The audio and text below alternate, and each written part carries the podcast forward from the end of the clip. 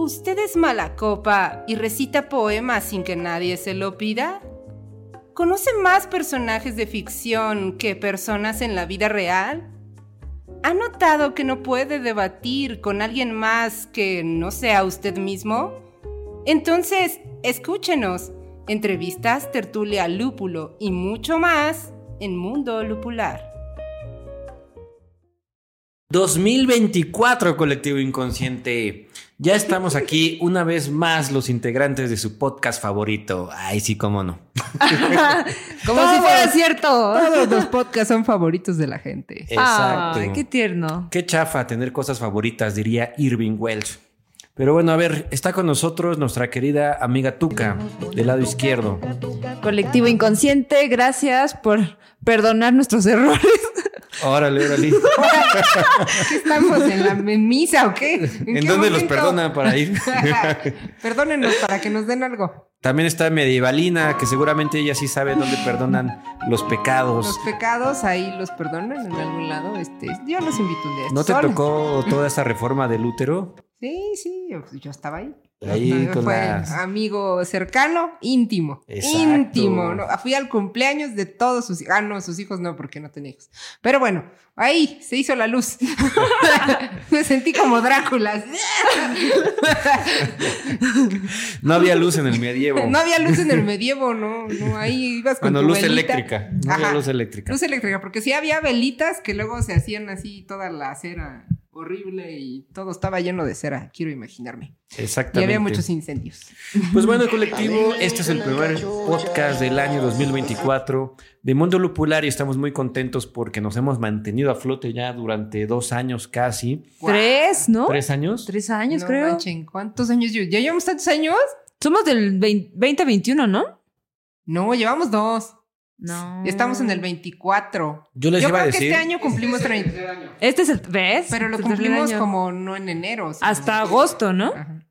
Ah, bueno. Ah, Ah, septiembre. es que el primer este, podcast fue grabado en, en agosto y fue publicado en septiembre. Algo así. Algo Vaya usted a Más o saber. menos. Ya Exactamente. Ya casi son nuestros tres añitos. Nos van a hacer nuestra presentación. Exacto. Pero Mm. bueno, como dicen por ahí, año nuevo, estructura nueva. Eh, Hoy les vamos a presentar cómo va a ser el 2024 en Mundo Lupular. Medievalino nos va a hacer favor de darnos un norte. ¿Qué va a pasar el 2024, Medievalino, en el Mundo Lupular? ¿Qué secciones acontecerán? ¿Qué va a suceder? ¿Ahora sí nos organizamos o, Sí, o no? ahora sí nos organizamos, pero me encantó tu frase de un norte, porque ahí se notan nuestros años. Un norte. Ah, me estás diciendo viejo. Me estás diciendo viejo, Medievalina. Tan viejos como en la Edad Media.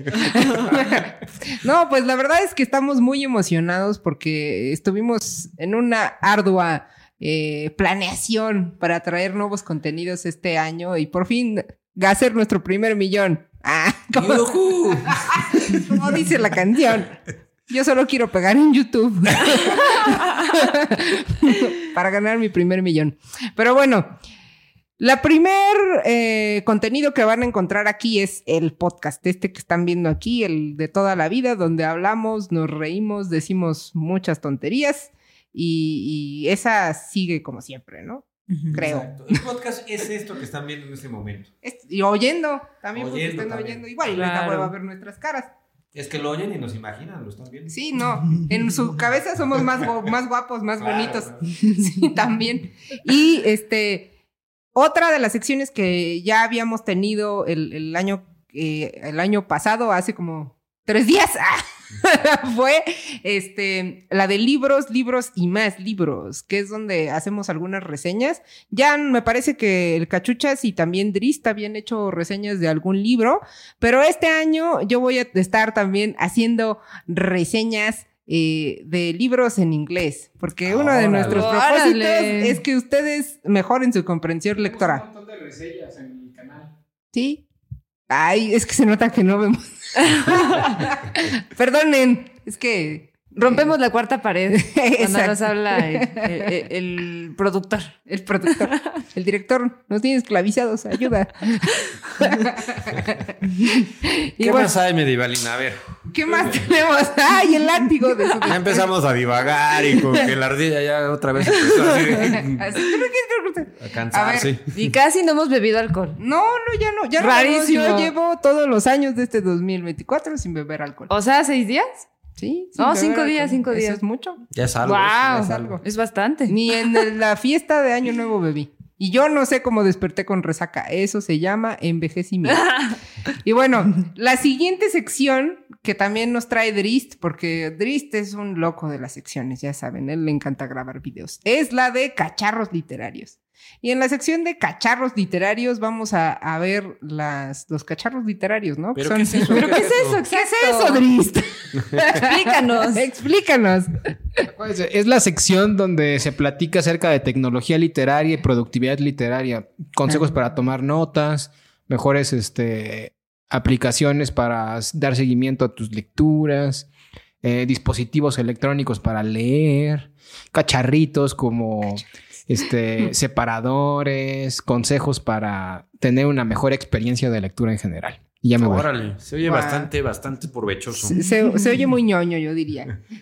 No, no es provechoso, ¿no? Es provechoso Ñoño. porque puedes sacarle más provecho, valga la redundancia, a, a tu tiempo de lectura o de investigación, por lo que entendí medianamente que nos va a traer Driz. Eh, Eso dice que nos va a traer. Y este, la otra sección que tenemos este año, que también ya nos vieron ahí, este, a, a Cachuchas y a mí, es la de este. Nunca sé cómo se llama esta sección. Ah, sí. Teoría y consejos literarios. No, se Creo. llama creación literaria. Ese ya es el cliché de este podcast. Exacto. Es una sección que ustedes ya han visto, pero que la vamos a renovar, que vamos a hacerla un poquito más Se nutrida. llama El Cachuchas habla de consejos y teoría literaria. ¿Así tan largo? ¿Así se llama?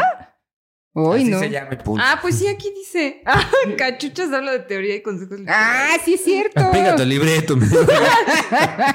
es que no quiero dejarla entrar a mi mente. No quiero. Ahí es donde vamos a revisar consejos de escritores ya consagrados para aquellos escritores novicios que puede ser alguno de ustedes que nos está mirando u escuchando. Y este, para que enriquezcan también su lectura, si no necesariamente quieren escribir, escuchar este tipo de información nos sirve para analizar mejor los libros que leemos y entenderlos también mucho mejor. Claro. Sí, claro, la verdad es que es una sección donde yo he aprendido mucho porque nunca sé de qué va a hablar el cachuchas y por eso es divertido y enriquecedor. Ustedes pueden ver mis reacciones en primer plano.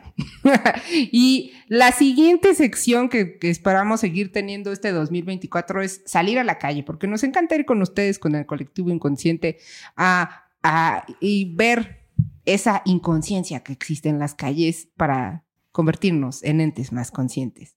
O algo así. Pero bueno, Como Esa es una pretensión. como frutas y verduras. Esa es una pretensión porque la verdad es que vamos a divertirnos Sí, Ah, claro. y aprender de ellos.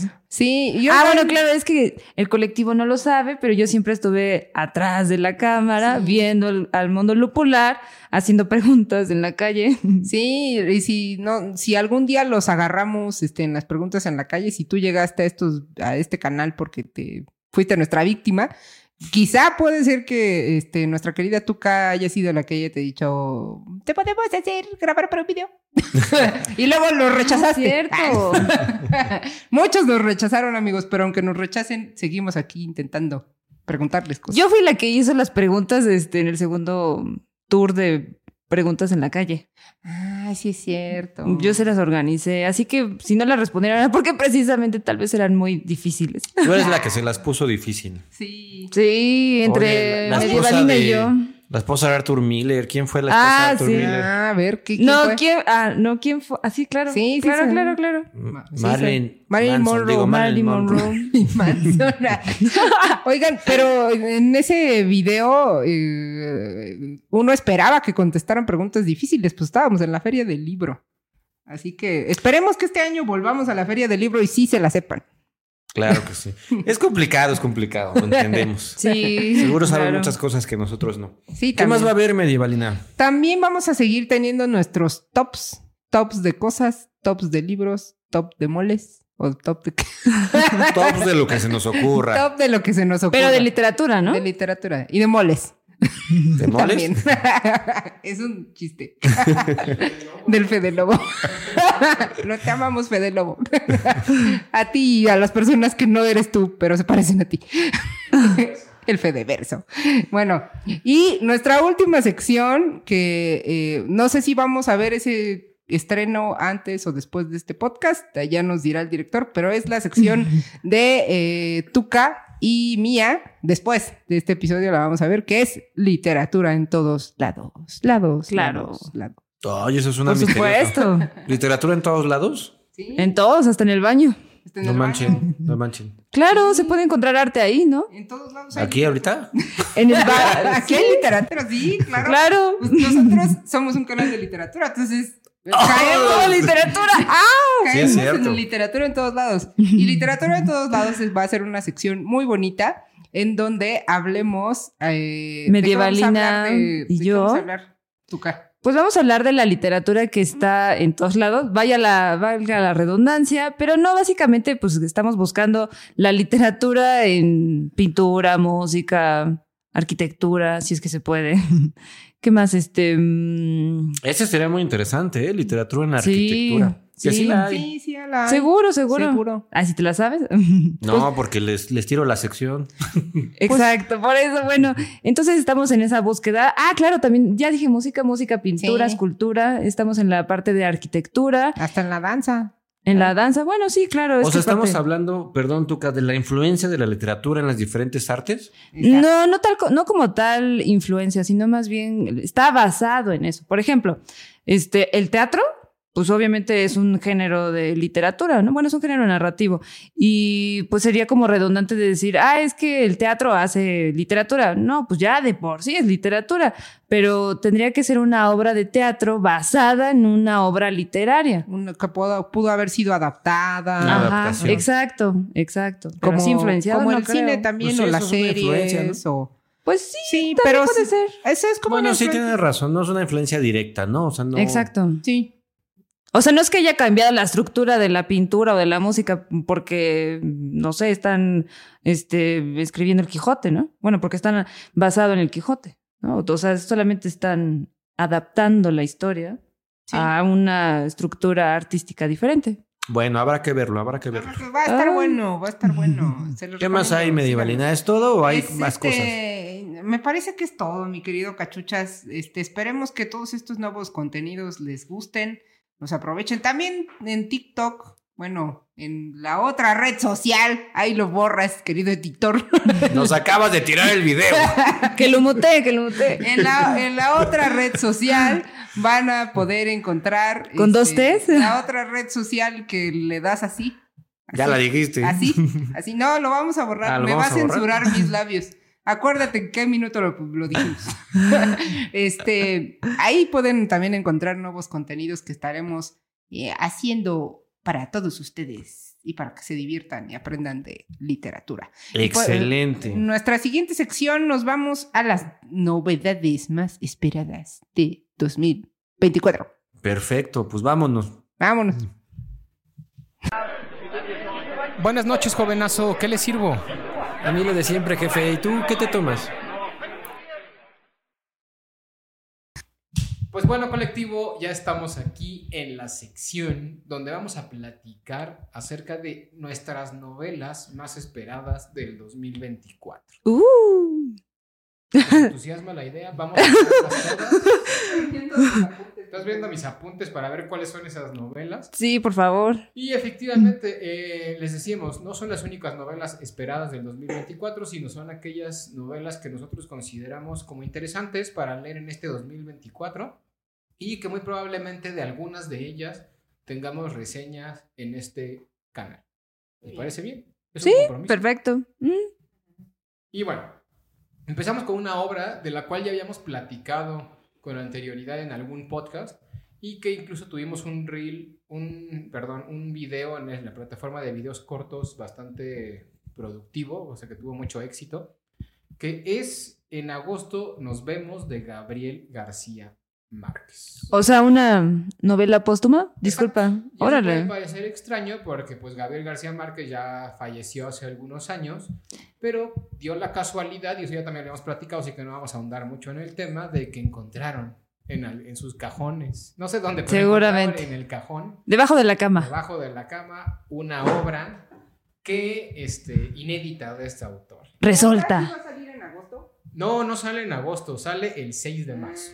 Mm, Órale. Hubiera salido Están agosto. perdiendo una oportunidad de marketing muy importante. Oye, Dris, ¿sabes qué creo? Es que ya es 2024, ¿verdad? Si no me equivoco. Sí, ya, ya. Ajá. Entonces, creo que este Gabriel García Márquez falleció en el 2014.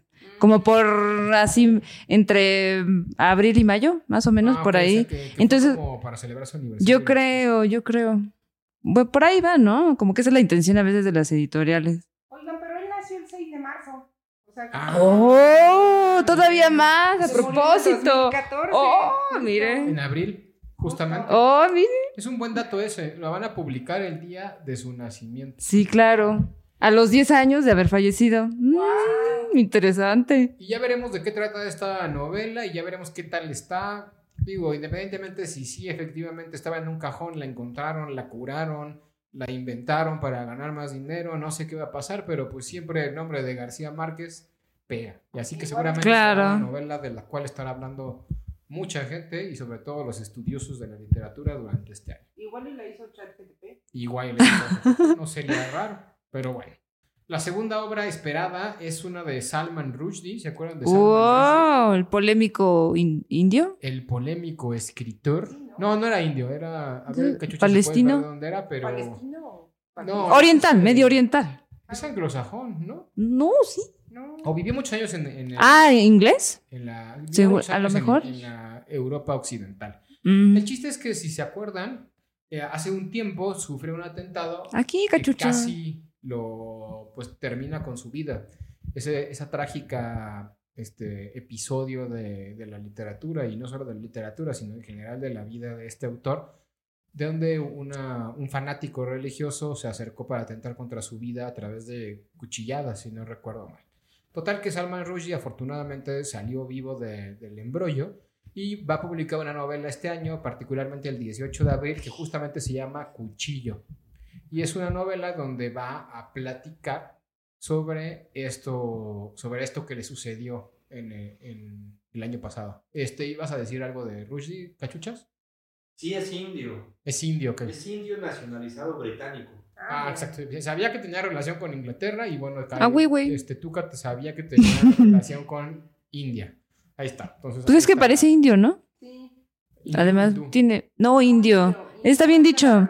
Ajá, indio es de la India. Ok, está bien. Gentilicio, pues. Y pues bueno, esa novela va a estar interesante a ver qué tiene que decirnos Salman Rushdie o cuál es su visión acerca del atentado que sufrió y de todo lo que ha tenido que pasar posterior a ello. Sus sentimientos más intelectuales. Creo que va a estar muy interesante esa obra. Vale la pena tomarla como un apunte para leer en el 2024. Claro. Otra obra, y esta es esperadísima por todo el Fanderson, que es Viento y Verdad. Esta sale el 6 de diciembre.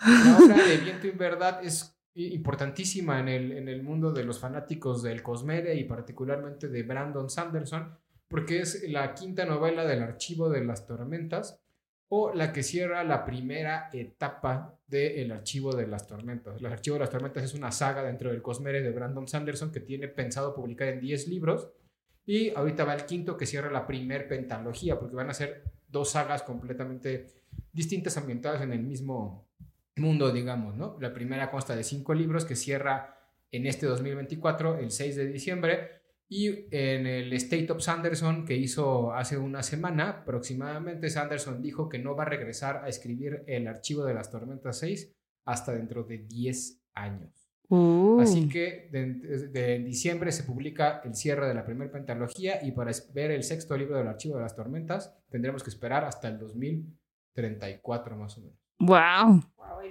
gente muerta. Exacto. Bueno, Viento y verdad. Vamos a ver qué pasa con Caladín, vamos a ver qué pasa con El Puente 4 y en general es una obra que va a ser muy importante este año. Es el único libro que publica Sanderson en el 2024, si no recuerdo mal. Así que también eso es importante porque ya ven que el año pasado fue muy productivo para Sanderson en términos de publicaciones. Pueden escribir libros y firmarlos. Creo que publicó, si no recuerdo mal, publicó cinco libros, las cuatro novelas secretas, de las cuales algunas platicamos aquí, y el cierre de la historia de ciencia ficción que tiene. En fin, bueno, Luego, otra obra que también vale la pena leer. ¿Se acuerdan de que en algún momento platicamos de El café de las leyendas de Travis Baldry? Esta Uh. historia de una orca que decide dejar la espada para poner una cafetería, una novela de fantasía épica. Pues bueno, en el, en el año pasado se publicó en inglés una precuela del Café de las Leyendas y ahora este año va a aparecer en español. La Oh. obra en inglés creo que todavía no tiene título oficial en español, se llama Bookshops and Bonedust, and Bondost, bueno, Bookshops and Bondost, que sería algo así como librerías y polvo de huesos. Y es una precuela, les digo, del Café de las Leyendas. Y si ustedes quieren saber por qué la orca decidió dejar la cafetería, decidió dejar la espada por una cafetería, pues aquí van a ser las aventuras que hicieron que esa orca decidiera tomar ese nuevo rumbo en su vida y ser fanática de la literatura. Cada vez que dices orca, me imagino a una orca. A Keiko. A Keiko. ¿No sería esa orco? Esa orco, según Es yo a orco, a lo mejor, pero bueno, digámosle orca. Más, ¿no? Es chistoso. Es chistoso la orca. Es este femenino, ¿no? Ajá. Orco, orca. Orco. Exacto. Otra novela del escritor Haruki Murakami. Oh. Publica una novela en el 2024. Mm, a, a ver qué tal está. No sé si va a estar buena, no sé si va a estar- va a estar mala. Tiene, este autor es muy polémico, a algunos les encanta, otros lo odian. Pero va a publicar una novela que se llama La ciudad y sus muros inciertos. Órale. Ya veremos qué nos trae de parado Haruki Murakami y si ahora sí le dan el Nobel Japón. de literatura gracias a La ciudad y sus muros inciertos. Quién sabe si eso vaya a pasar. Y otra de las obras que estamos esperando con antelación es de Paul Auster, este célebre escritor americano Ah, ok.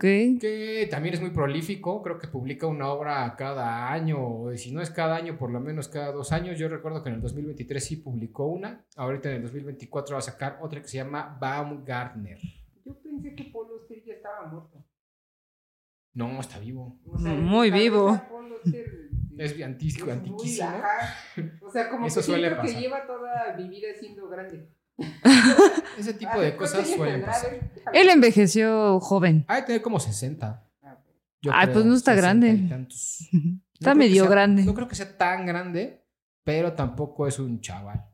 No, Tampoco es un, no. tampoco es un mozuelo. Tampoco es un Ay, tiene 76. 76 años. Ah, no, sí está más grande de lo que yo pensaba. Órale. Sí, no, pues Sí. imagínate, o sea, cuando yo nací él ya tenía 26 años. Exacto. Y bueno, este Paul Auster es su garantía de escritura anglo- eh, ¿cómo se llama? Americana. Entonces realmente 40. es difícil que ¿No? una novela de Paul 47. sea mala en, Mm. en- en sí, ¿no? O sea, siempre tienen algo bueno las novelas de Paul Auster, así que es otra de las, de las novelas que más estamos esperando para el 2024. Y en fin, les digo, hay, hay muchas más, pero creo que estas son esas obras que no nos podemos perder. En fin, Órale. ¿Van a leer alguna de ellas? ¿Les llama la atención alguna? Pues tal vez García Márquez. García No, por el chismecito. Por el chismecillo, otra. No, pues a mí me gusta el chisme nada más, tú igual. Al solo- Fanderson. A Flanders. Me Flanders gusta. suena como Flanders. El tema de Sanderson es que para leer Viento y Verdad tienes que aventarte por lo menos las otros primeros cuatro libros. que Sí, ya me imagino. 5000 páginas y son una leer cosa así. Pues tienes todo el 2024 para leer. Súper. Delicioso 24. Exacto, porque sale hasta diciembre. Entonces, si quieres aventarte a Sanderson, es un buen momento para empezar con el archivo. Y el 6 de diciembre estar lista para Viento y Verdad. Wow. En fin, esas son las novelas que nosotros esperamos. ¿Cuáles son las que esperan ustedes? Vámonos a la siguiente sección de chisme literario, porque tenemos un chisme interesante del que quisiera Jugoso. platicar con ustedes para ver qué opinan, porque tiene que ver con censura. Y es una Uh. censura que a mí me sorprendió, pero vámonos para allá. Chisme lupulado, que cuentan los borrachos. Mayonesa McCormick. Pues muy bien, ya estamos en la sección chisme lupulado. Ya regresó el cachuchas. Ya estoy ahora del lado izquierdo. Ahora está la izquierda. Medievalina sigue aquí porque no puede salir del medio. Oiga, señor este editor, ¿nos puede este teletransportar así poniéndonos un efecto? Así como de. Yo quiero salir de un tubo así. Sí se puede, pero es todo muy complicado. Ah, que lo haga, que lo haga. Oigan, en esta sección de chisme lupulado les decía hace un momento que me llama la atención porque no puede ser que en el siglo XXI Sí, estamos en el siglo XXI, ¿sí va? Sí. Sigan pasando este tipo de cosas. Y este chisme lo encontré en una cuenta ahí de, de Instagram y curiosamente, no sé si sabían, pero en Estados Unidos hay un movimiento, o particularmente, no sé si en Estados Unidos completo, pero por lo menos en el estado de Florida, Uy, Florida. donde los padres de familia de las escuelas y, y de los niños y demás están muy preocupados para que sus hijos eh, prendan solamente valores positivos. Uy, qué controversia, qué debate. Qué tantas cosas pasan por mi mente con esa frase. Exacto. Entonces están preocupados por lo que leen en la escuela. Así que hay un cierto grupo de escritores que han sido ya baneados o han sido Funados. prohibidos, funados en Estados Unidos y los alumnos no pueden leerlos bajo ninguna circunstancia. A ver, ¿cómo, cómo, cómo estamos hablando? ¿Qué? ¿De otra vez una censura? De censura, o sea, autores que no pueden ser leídos o particularmente que los profesores no pueden dejar a sus alumnos leer obras de ciertos autores. O sea, está prohibido que lo recomienden. ¿Qué es no, esto? que los dejen en la escuela para leer como texto escolar, me imagino. y- Dentro del programa. Exacto. Porque si no los multan. Y adivinen a quién. Y el chisme sale porque justamente el chisme es que prohibieron en el 2024, ah, justo hace como tres días, a Isabel Allende como lectura en Estados Unidos. Isabel Allende está prohibida. Estamos en la Edad Media, prohibiendo libros, prohibiendo a mujeres. Este, No sé qué me sorprende más. Creo que me sorprende más que hayan censurado a Isabel Allende. Y digo censura porque es una censura. Sí, está censurada, claro. es censura ¿Y qué censuraron? Particularmente censuraron dos libros de Isabel Allende, La Casa de los Espíritus, que habla de, de una familia en Chile y pues que pasaban cosas ahí raras entre los familiares, supongo, y eso, y por eso pues como que dijeron que eso era impío. Y otra novela un poco más nueva, de hecho es creo que la penúltima, la antepenúltima, la de Más allá del invierno, porque también tener, pues por tratar temas sobre todo de contenido Adulto. sexual, adulto, en las obras. Y se me hace bastante raro, no sé qué opine ella al respecto, o no sé si sea algo generalizado, pero bueno, por lo menos sí hay un movimiento que lo está haciendo. Y no ha sido la única, también Gabriel García Márquez este, está baneado. Está... Entonces, ¿están censurando antivalores o latinoamericanos? No, porque también estoy viendo No, que se le censuraron a Lorca. A, Gabriel- a- a Federico García Lorca. Bueno, a, a Lorca Está es censurado. evidentemente por toda la... Supongo por algo que tenga que ver con, lo, Con la homosexualidad. con la homosexualidad y demás. Elenita Poniatowska también está Ay, censurada. pobrecita mi Elenita. Laura Esquivel, en fin, hay una serie, aunque sí, eh, curiosamente, por lo menos los que yo vi en el- Son latinoamericanos. este Oye, y es que también, a ver, estas personas que están censurando, ¿qué, ¿quiénes son? O sea, son este eh, fanáticos religiosos, este, como- gente de san- este, racistas, o qué, qué son? lo poco que investigué. en tres minutos. Cálmate, cálmate, media Valina, estamos al aire. Es como un colectivo de formado entre ciertos grupos religiosos, padres de familia preocupados por sus hijos y, y otros. O sea, como las mamás regresando a los libros de la SEP, porque hablaban de distintos tipos de familia. Ay, esto me ha recordado dos libros. Genealogía de la moral de Nietzsche y este Demian de Germán Gess. Me los ha recordado porque son libros que deberían de leer las personas que creen que algo así se debería de censurar. ¿En, en qué sentido? A ver, explica. En el sentido de que toda censura sobre lo que consideramos valores negativos censura necesariamente un 50% de lo que significa ser humano. Y si tú vas a censurar la mitad es como si le pidieras a las personas que no utilizaran su brazo izquierdo ni su pierna izquierda jamás porque te parece que está mal. Cuando también es una parte que está ahí, o sea, el sexo existe, ¿por qué lo habrían de censurar? Y digo, Isabel Allende es una este, escritora que definitivamente no es vulgar en ese sentido. Pueden tener escenas sexuales, pero de una forma, digamos, pues natural, no, no, no estamos hablando, ni deberían por qué censurar ni siquiera al Marqués de Sade, pero no estamos a un nivel de un Marqués de Sade, ¿no? nada, no, no, no. O sea, y García Márquez, pues tampoco. Yo me imagino que han de haber censurado 100 años de soledad por esas relaciones medio incestuosas que había entre la familia Buendía. Pero pues realmente tampoco es algo así como muy. No es, y es Eso pasa en la Biblia todo el tiempo. Sí, claro. Exacto. Y además es algo que llega a pasar en grupos ultrarreligiosos también. Claro. Exacto. Y, y no solo eso, o sea, a Elenia Ponatowska, donde creo que la censuraron nomás porque uno de sus libros hay así como una escena medio eroticona fuerte en cierto sentido, pero digo, Ya hemos pasado por eso, Dries. Ya hemos pasado por eso. Siempre que algo se censura, lo único que va a suceder es como una especie de olla express y va a detonar en algún momento dado y va a generar todo lo contrario de lo que querían generar a través de la censura, ¿no? Exacto, lo único que van a lograr es que lean más a García Márquez, a Sí. Isabel Allende, a Lenita Poniatowska, a García Lorca. No sé si lo logren con García Lorca. Ah, me disculpas, pero García Lorca es el poeta.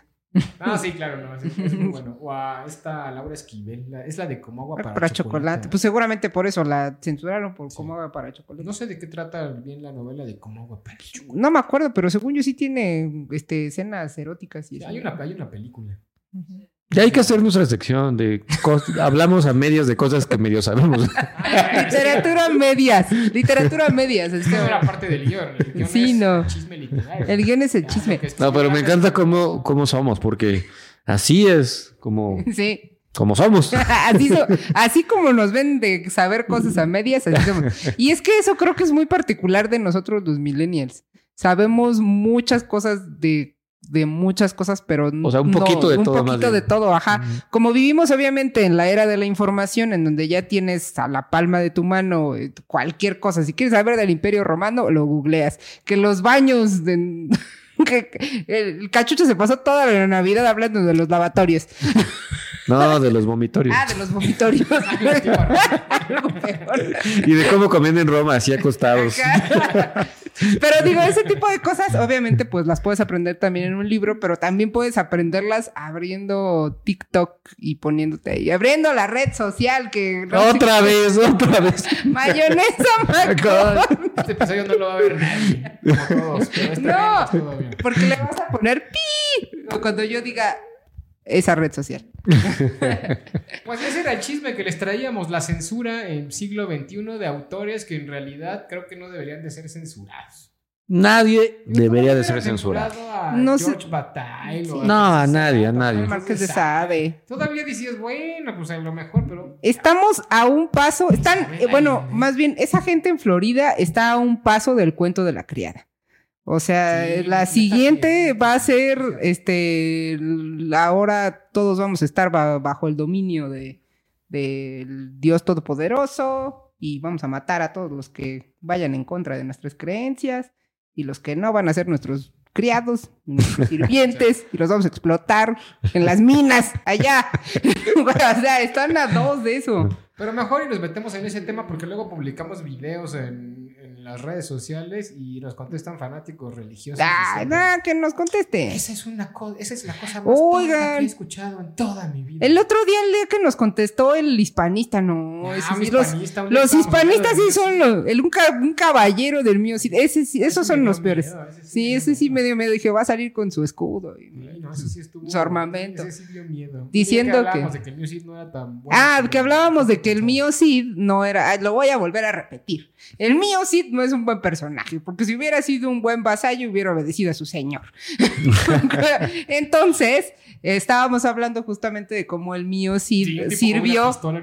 Sí, güey. amenazó, Sí, este, estábamos hablando de cómo el mío Cid había servido como imagen al franquismo y cómo el, el Quijote había servido como imagen, pues, digamos que eh, para, para contrarrestar, ¿no? La, la, la imagen de, de- del Cid, porque el Cid es un mal.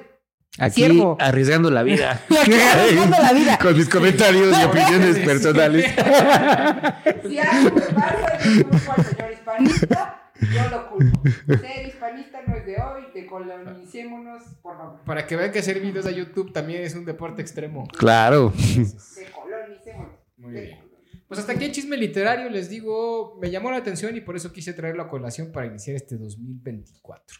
Y ahora vámonos ya a cerrar el podcast del día de hoy, hablando de nuestras expectativas lectoras para este año y dar el cierre ya final de- del episodio de hoy. Ya llegó el colectivo. ¡Saquen las caguamas! Bueno, pues llegó el momento de cerrar el podcast del día de hoy con lo que son nuestras expectativas literarias, sea lo que eso signifique. Yo entiendo que es más o menos qué esperamos de este año respecto a nuestras lecturas, ¿no? Bueno, espero no estarme equivocando. A ver, medievalina, Yo que échale. ¿Qué esperas? ¿Esperas algo para empezar? No, yo sí espero. Este, este año voy a empezar a usar el método Bullet Journal para. Yo espero leer este año. No, y es que leer cosas, o sea, leer literatura, porque leo todo el año, pero no leo literatura. Todo es literatura. No es ficción, ¿no? Más bien. Ajá, no leo ficción. Para literatura ficcional, no Exacto. o de algún modo. Eso no, no lo leo. O sea, sí leo todo el año, pero otras cosas. Este. Ajá, ajá. Creemos, te creemos. Dris está de testigo, sí leo. No, sí te creemos, sí te creemos. sí te Trabajo como editora, obviamente leo. Pero no ficción. No leo ficción. Pero bueno, una de las cosas que voy a empezar a hacer es traquear eh, los libros que leo durante el año. No tengo una expectativa de cuántos libros voy a leer, pero lo que sí quiero hacer es leer más libros en inglés para mejorar mi comprensión lectora y sobre todo mi gramática. Y quiero este, eh, comenzar también a leer eh, literatura que me gusta, pero sin ponerme como un objetivo de decir quiero leer 200 libros el año, o sea, no, sino O sea, sin neurosis. sin neurosis, sino más bien darme el tiempo en mi día de dedicarle 20 minutos a la creatividad y eso incluye la literatura, o sea, ya sea este, hacer otras cosas creativas como escribir, como planear guiones para, para el podcast o para otros este, proyectos, y, pero también este, dedicarle aunque sea 20 minutos a la lectura, o sea, no sobrecargarme de libros, pero sí rastrear y sí lo estoy haciendo. Y eso es una cosa que sirve mucho el bullet journal. ¿Tú no les has hablado del bullet journal? No, todavía no. A ver, concéntrate en los que estamos aquí, medievalina. es que a él le gusta, por eso. por eso le pregunto, que deberíamos de hacer un video de eso. Y, y ya, creo que eso es eso. Ah, y este, quizá comprar libros de arte, que me gusta tenerlos. Perfecto, medievalina. Son carísimos, por cierto. ¿Y tú, Tuca? Ah, a ver, ¿quién primero? Este, pues yo, fíjate que no me hago mucha expectativa en realidad. No soy una persona que esté contando cuántos libros lea al año ni nada. Yo calculo que deben de ser unos 30 o 40 libros al año lo que yo leo, pero no. ¡Nada! No, pero no los ando, no los ando contando, ¿no? No sé, no sé. pero yo creo que es. pues, No, bueno, ya cada- a, yo- a mí me gustaría leer mucho más, la verdad, me gustaría bastante leer más. Pero bueno, el punto es que fíjate que este año me quiero concentrar en la relectura. Ya empecé con esta trilogía de Germán Hesse y con Nietzsche. Entonces quisiera eh, releer a Platón, quisiera releer este, a Foucault, quisiera releer a, a este, Michelet, a Séneca, porque... Eso es filosofía. Sí, No. Porque hay una frase de Borges que me, que me grabé mucho que es, dice así, la verdadera lectura es la relectura.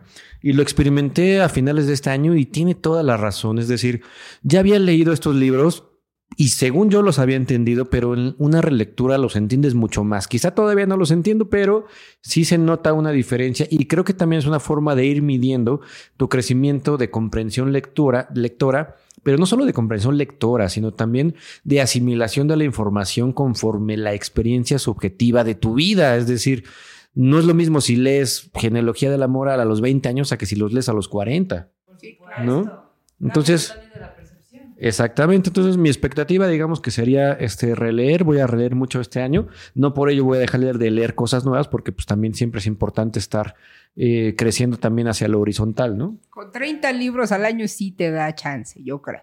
Yo creo que es que yo creo que no son tantos medievalina. No, sí son muchos. O sea, para el promedio de la gente normal. ¿Sí? O ¿Crees sea, que son muchos? Sí, yo creo que sí.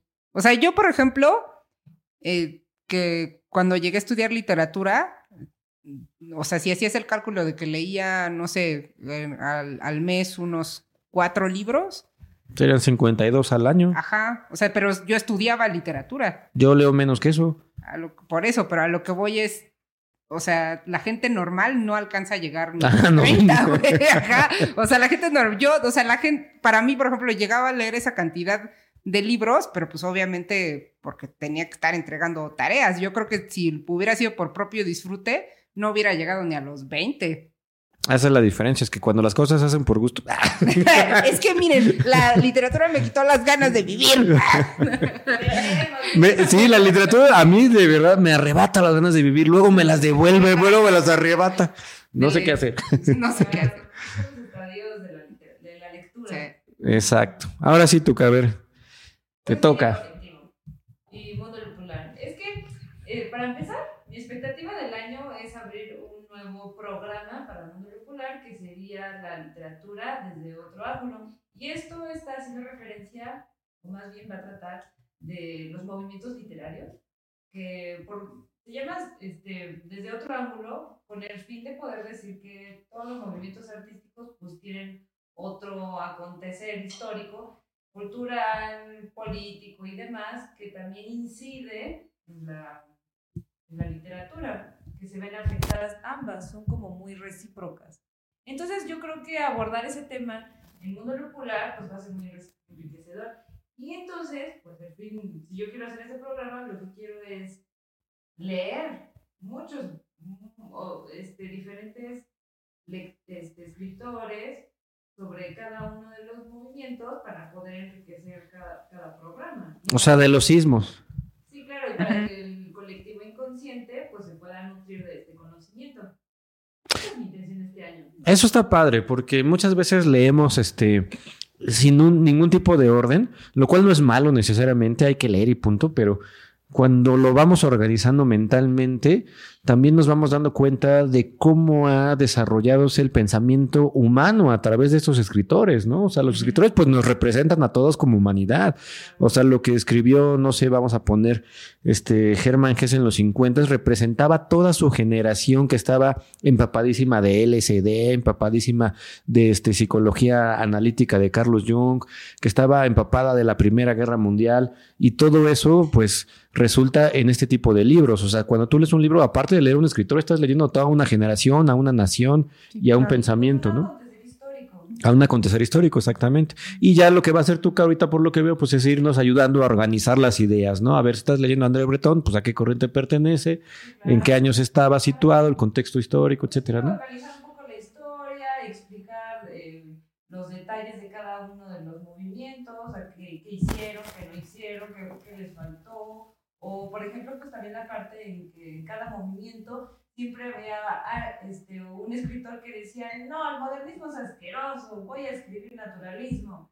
Y entonces el siguiente va a ser el realismo, va a decir, no, el naturalismo es una porquería, ahora voy a escribir surrealismo, cosas así, ¿no? Entonces es muy interesante porque también se contrae, bueno, se, se debaten ahí el conocimiento histórico, cultural de la humanidad y es muy enriquecedor, es que de verdad cada escritor es todo un mundo y todavía encima de eso una generación completa hace más mundos y pues yo creo que los millennials somos el, el resultado de todos esos movimientos artísticos que ya no nos tocaron y me parece que ya no hay movimientos artísticos. Entonces estaría muy interesante Sí. analizar ese detalle. Porque, ¿Por qué ahora? Y creo que es obvio, ¿no? Hay mucha comodidad, ya no hay nada que levantarse, ya no hay lucha ni nada. Simplemente es como, ay, qué bueno, ya tengo internet. Ah, entonces yo puedo investigar sobre cualquier tema que me dé la gana. Y antes a las personas les costaba muchísimo trabajo recurrir al conocimiento. Tenían que necesitaban bibliotecas. Y ahora ya tenemos acceso a todo. Bueno, eso yo creo que está bien, ¿no? Pues qué bueno. No, claro, pero los movimientos artísticos como que, ah, ¿qué les pasó? ¿Qué artistas que- de ahora? Es que yo creo que sí los, o sea, sí los ex- sí existen, pero la diversificación de la información es tan grande que no tenemos tanto, o sea, no están tan puestos en la mira como el impresionismo, se hablaba de estas galerías en donde iban a exponer estos artistas y al fin de, a fin de cuentas era un cúmulo de intelectuales que iban y se reunían en algún lado y ponían sus pinturas.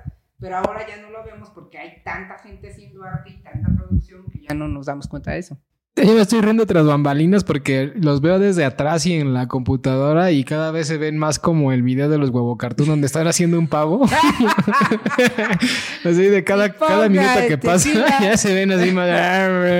Ni hemos tomado, ya les dije que llevo todo este 2024 sin beber. Esto es Mundo Lupular. Sección 1, todos sobrios. sección 1, todos sobre. Sección 2. Sección 3, no hay arte. ¿En serio? ¿Escuchas la voz de borracho? No. No, no tanto por eso, pero por ejemplo, Erin ya está bien fuera del cuadro y divagando. Y... Y además se está metiendo así en la toma. Y le va. Y, y en mi sección van a ver que hoy no se hacerte. Hoy no hay arte. Ya no hay nada de arte. Pero bueno. Siempre se pensó eso. No hay época que no hayan pensado que el arte actual es una porquería. No existe. Le pasó a los infrarrealistas, le pasó a los impresionistas, le pasó a los futuristas, le ha pasado a todos y nos está pasando a nosotros y te pasará a ti. pasará a ti. Exacto. No Pues bueno, estas son las expectativas literarias de estos tres pobres individuos, cuatro con Dries que está tras bambalinas. ¿Viste? ¿Cuáles son tus expectativas? Dínoslas rápido. Pero rapidísimo. Rápido, corre, corre.